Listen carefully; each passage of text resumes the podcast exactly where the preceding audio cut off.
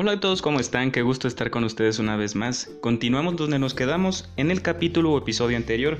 Estamos tocando el tema de las plantas. Ya hemos tocado sus diferentes facetas de las plantas, como qué son las plantas. También hemos visto cómo se alimentan, cómo nacen, cómo se reproducen. Pero hoy nos toca algo bien interesante y especial, que es el reino fungi o hongos o esporas o líquenes. Para hacer alusión a esto, quiero dedicarles eh, o compartirles una banda. Creo que son DJs, pero son muy buenos. Se llama Infected Mushroom. Que vayan a escucharlos, ¿no? Porque son encantadores, son una joya, una delicia, un deleite. Pero vamos a empezar donde nos quedamos. Plantas con esporas, hongos y líquenes. Las algas, los musgos y los helechos no tienen flores. En lugar de semillas tienen esporas. Casi todas las algas son acuáticas. Los musgos crecen en lugares húmedos y los helechos por lo común en bosques. A los hongos y líquenes antes se les consideraban plantas, hoy se agrupan aparte. Los hongos no tienen hojas, tallos ni raíces. Los líquenes viven durante mucho tiempo. Ahí les va un cuentito. Los duendes y las hadas. En los cuentos de hadas, los duendes y las hadas comen y se sientan sobre hongos. Por ello, en algunos países se llaman anillos de hadas, a los círculos que forman los hongos en el suelo. Ojo, nunca cortes ni toques un hongo porque te puedes llevar una impresión horrible, ¿no? O te puedes infectar o te puede pasar algo grave, ¿no? Son venenosos algunos por ejemplo, el cabrito o cantarelo es un hongo amarillo que crece en algunos bosques. Por ejemplo, hay otro, hay, hay diversas texturas, colores de hongos y son súper interesantes. El hígado de güey crece en los árboles. A ese tipo de hongos se les llama hongos de repisa. Es como una bola que parece un hígado, obviamente. Y hay otra que parece un cerebro que se llama colmelnila o cagarrilia. Es una especie de casco arrugado color marrón y muy oscuro.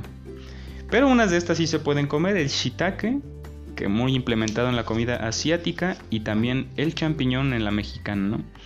También vemos que hay plantas exóticas. Hay plantas muy extrañas. Algunas tienen formas poco comunes y otras son de colores vivos y hermosos. También hay algunas feas, no te creas.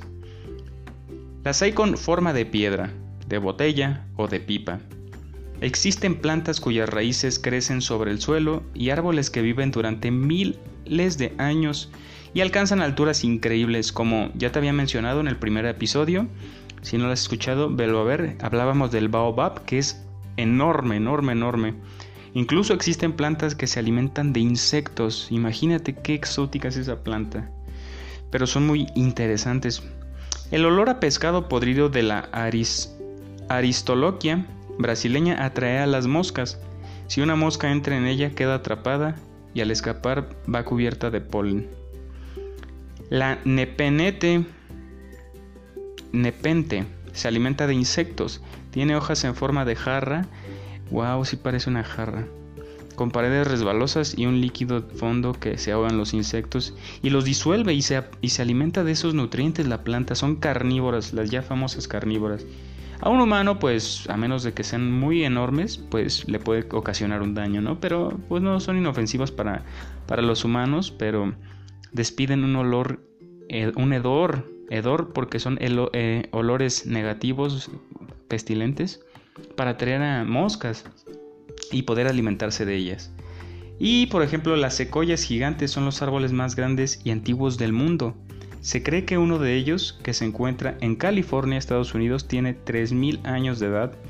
Se le bautizó General Sherman. Y wow, el tronco en forma de botella de este árbol le sirve para almacenar agua en el desierto. Wow. Las mandrágoras, ¿alguien vio Harry Potter? Porque sí tienen cara de, de duendes o de un, algo raro. Las mandrágoras hace mucho tiempo la gente creía que eran plantas mágicas. Se creían que gritaban si alguien las arrancaba de la tierra, como en Harry Potter, ¿no? Entonces sí, hay diferentes tipos de plantas, son muy interesantes y bellas cada, todas y cada una de ellas, ¿no? Pero también existen las legumbres. Oh, es verdad, las legumbres que son raíces también. legumbres o tubérculos, ¿no? Como ya habíamos mencionado. Las legumbres son muy sabrosas y se pueden comer crudas o cocidas, como la zanahoria. Son necesarias para nuestro crecimiento, pues nos proporcionan vitaminas y minerales. Las partes comestibles de las legumbres pueden ser la raíz, las hojas, el tallo, las vainas o las semillas. Todo, todo, todo. Por ejemplo, las papas, la zanahoria, pues plantas así una zanahoria y te salen seis. Así con todo y todo. Por eso están llenas de tierrita, ¿no? También la col, la espinaca, los ejotes. Qué ricos, ¿no?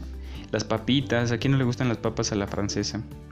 Por ejemplo, de la lechuga se comen las hojas y de la zanahoria las raíces. De la patata son los tubérculos de la coliflor y las flores llenas de nutrientes. Eh, un cuento de El nabo gigante. Un viejo plantó unas semillas de nabo, y una de ellas creció hasta convertirse en el nabo más grande que jamás haya existido. No podía arrancarlo solo, así que le ayudó a toda su familia, el perro, el gato y hasta un ratoncito. wow, qué interesante, ¿no? Pero sí, estas plantas están llenas de, de, de muchos nutrientes directos de la tierra pero ahora vamos a los cereales y aceites, que también son parte de plantas. Los cereales son plantas que se cultivan por semillas o granos. Algunos se muelen para hacer harina y con ella se preparan panes, pastas, galletas y pasteles. Recuerda que la maruchan no es plástico, es harina, ¿ok? Porque hay muchos mitos y creo que mucha gente se lo cree.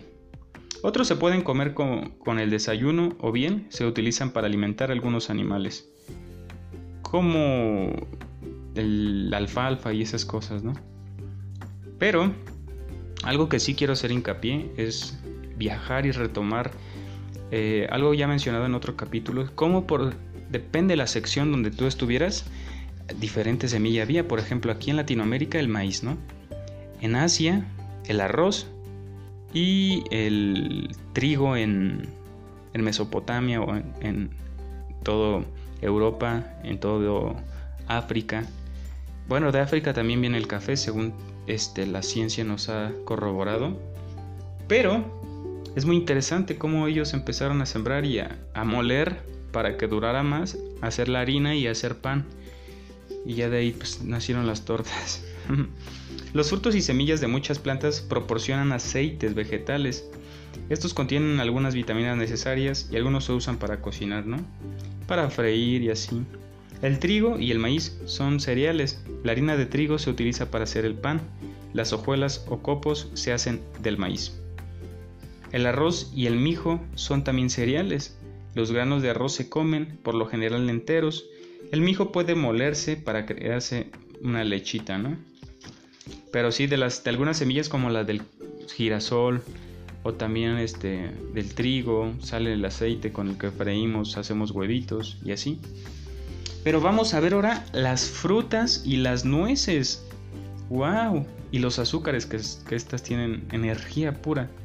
Por ejemplo, hazte un licuado en la mañana y échale almendras o nuez y verás como vuelas en el día, tienes mucha energía. Entonces sí, existen diversos tipos de frutas que crecen en todo el mundo. Las frutas son muy sabrosas y alimenticias. Son dulces pues contienen tipo de azúcar llamado fructuosa. El azúcar que se compra en las tiendas se obtiene de la remolacha o de la caña de azúcar. Todas las frutas, la manzana tiene mucho azúcar, la naranja ni se diga, entonces es recomendable que si ustedes padecen de obesidad, eh, y quieren un snack, no recurran a tres naranjas, ¿sabes? Porque pues tiene muchas calorías y muchos azúcares. La caña pues también produce mucho azúcar, ¿no? Entonces cuando hay que cuidar nuestro peso hay que, hay que cuidar la ingesta de calorías y también cuando padecemos de enfermedades crónicas como la diabetes, ¿no? Hay que cuidar mucho la ingesta de azúcares, tratar de evitarla lo más posible y, este, y mantenerse checados, ¿no? Siempre vayan con un especialista, esta sugerencia yo la hago, que tampoco abusemos del azúcar, ¿no? Nada más, un comentario. Pero bueno, la tuna es una fruta del nopal, es sabrosa pero difícil de cortar, porque está llena de espinas, ¿no? Y también el nopal se come, ¿eh? Tiernito, sabe muy bueno.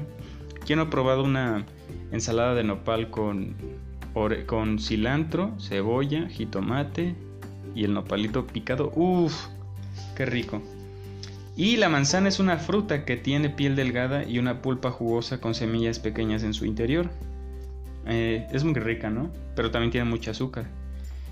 Pero parte del azúcar que comemos se obtiene de la raíz de la remolacha. Es muy, dulce, muy dulce, ¿no? Con este azúcar se hacen pasteles, se hacen postres, muchas cosas. Se usa para endulzar el café, hacer caramelos. Se comen en helado, en muchas cosas. Y la caña de azúcar se cultiva en países cálidos. El azúcar se extrae del jugo de los tallos. ¿Haz de cuenta que lo exprimen, la pachurran máquinas enormes y le sacan todo el, jarabe a la, caña? Pero son de mucho calor, ¿eh? Se dan en países cálidos. Pero ahora vamos a una parte de la cocina. Bueno, hay un cuento de Winnie Pooh que les quiero contar. Winnie Pooh era un osito al que le gustaba mucho la miel. Por conseguirla vivía toda clase de aventuras, pero mientras más miel comía, más contento estaba. ¡Wow! Tiene sentido porque el azúcar es adictiva, es muy adictiva, entonces tengan mucho cuidado. Pero bueno, ahora pasemos a las hierbas y las especies. Por ejemplo, la menta, la albahaca, el cilantro, el laurel son hierbas aromáticas que le dan, también impregnan de, sabor a la carne, o le quitan también ese resquicio fuerte de la carne. Pero las hierbas y las especias se usan para añadirle sabor a la comida. Las hierbas son hojas de ciertas plantas y las especias son los frutos, tallos, flores o raíces. Haz cuenta que los secan. A veces se usan frescas y otras veces secas. Algunas hierbas se utilizan para preparar tés, hay hierbas y especias de sabores fuertes y otras de sabores suaves. Por ejemplo, el té verde, existe el té blanco, que es la hoja recién cortada y te puedes hacer un té. Sus beneficios son diferentes y que van cambiando dependiendo de, cómo se seque la hoja. Por ejemplo, ya el, té verde en sí está como que medio medio y, este, te sirve para otras cosas, para adelgazar, para la digestión, para antioxidante. Es muy bueno el té verde. Y el té negro, que ya es muy seco, es, te sirve, tiene hasta cafeína, te ayuda a despertar. Pero bueno, podemos encontrar pimientos, la canela, el jengibre, la nuez moscada, clavos de olor, granos de pimienta, azafrán, cúrcuma. Todos estos son tu mejor aliado en las cocinas porque pues te ayudan a preparar cosas deliciosas y ayudan a, resaltar los sabores de una salsa, de un guisado. Y son deliciosas. Pero bueno, hasta aquí lo vamos a dejar. Espero que te haya gustado y hayas aprendido conmigo. Hablamos de las especies y las hierbas, las frutas, las azúcares y las plantas, los hongos y los líquenes. Espero que te haya gustado. No olvides que me puedes apoyar con lo que tú quieras, una donación o también puedes apoyarme compartiéndolo, suscribiéndote y esas cosas que le agradeceré de todo corazón para seguir haciendo y trayéndote más temas interesantes. Ahorita quise traer las plantas porque este es un tema bastante interesante que quería tocar contigo. Hoy en día vivimos un periodo de la historia de la humanidad llamado el Antropoceno. Me preguntarás tú, ¿qué es el Antropoceno? ¿A qué vas con todo esto? El Antropoceno es este periodo de la historia de la humanidad en donde la mano del ser humano o la injerencia de su voluntad está teniendo repercusiones en el globo terráqueo, repercusiones negativas ecológicas. Los niveles de dióxido de carbono se están disparando exponencialmente y los polos se están derritiendo. ¿Qué consecuencias tiene esto? Pues el calentamiento global, eh, un futuro impróspero. Entonces, ¿qué queremos para nosotros? Generaciones ahorita no lo van a sufrir tanto, ¿no? Pero ya estamos viendo que hacen calores horribles. Por lo mismo, el océano y el plancton regulan la temperatura. ¿No te imaginas diferentes factores que regulan la temperatura del planeta Tierra? Como lo son los arrecifes de corales, la arena del Sahara. Estamos conectados desde lo micro hasta lo macro. Desde el agua que tomas hasta la basura que tiras, todo perjudica al ser humano y a su entorno donde se desenvuelve.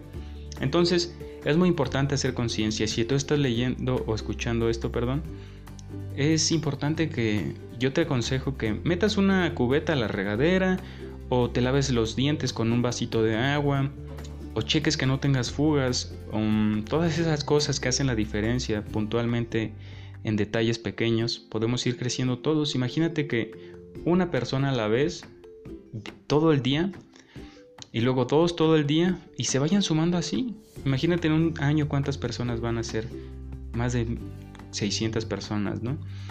Y imagínate cuántos litros de agua nos ahorramos. Con que nos ahorremos a la semana un litro de agua cada persona en bañarnos, en, lavar el carro, en ciertas cosas, con que nos ahorremos un litro, podemos cambiar hacer la diferencia, pero no queremos, queremos tirar agua, no, no nos preocupa porque uno es muy barata.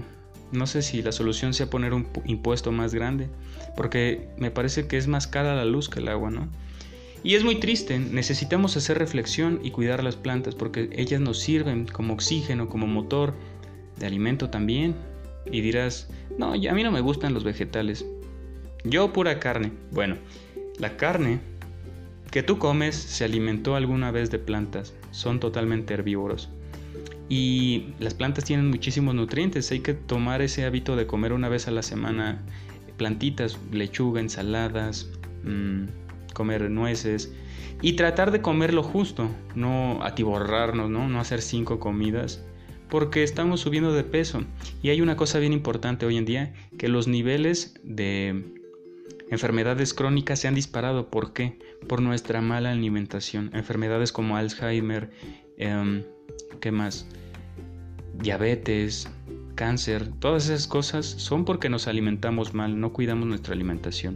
Entonces es muy importante que tengamos este, esta noción presente porque puede ser demasiado tarde el día de mañana cambiar las cosas, cambiar hábitos, porque el, el medio ambiente en que vivimos lo está padeciendo. Y bueno, te dejo, te mando un gran y caluroso abrazo y espero que estés de lo mejor. Nos vemos en el próximo capítulo. Chao.